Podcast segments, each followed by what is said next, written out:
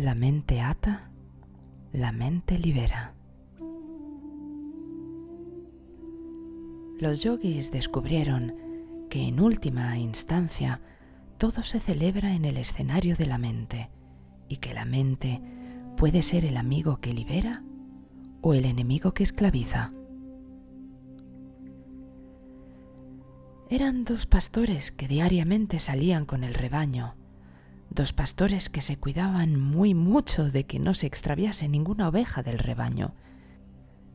Pero las ovejas también tienen sus rarezas y de vez en cuando se vuelven recalcitrantemente individualistas y se apartan del rebaño.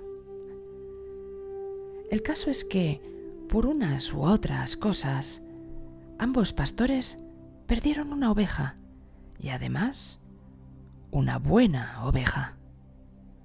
Uno de los pastores se sintió muy abatido. Tal era su tristeza y su sentimiento de culpa que comenzó a beber. Se hizo un borrachín y también entonces comenzó a jugar a los dados. Se jugó todo el rebaño y acabó de muy mala manera. Pero, ¿qué pasó con el otro pastor?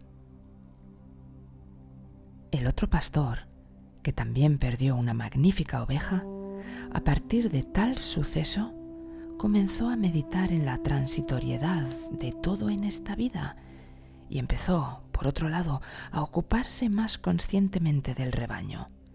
Y por otro lado, comenzó a acudir al santuario a meditar. Empezó a leer los textos espirituales y consiguió un notable avance interior y una gran paz mental. El sabio declara,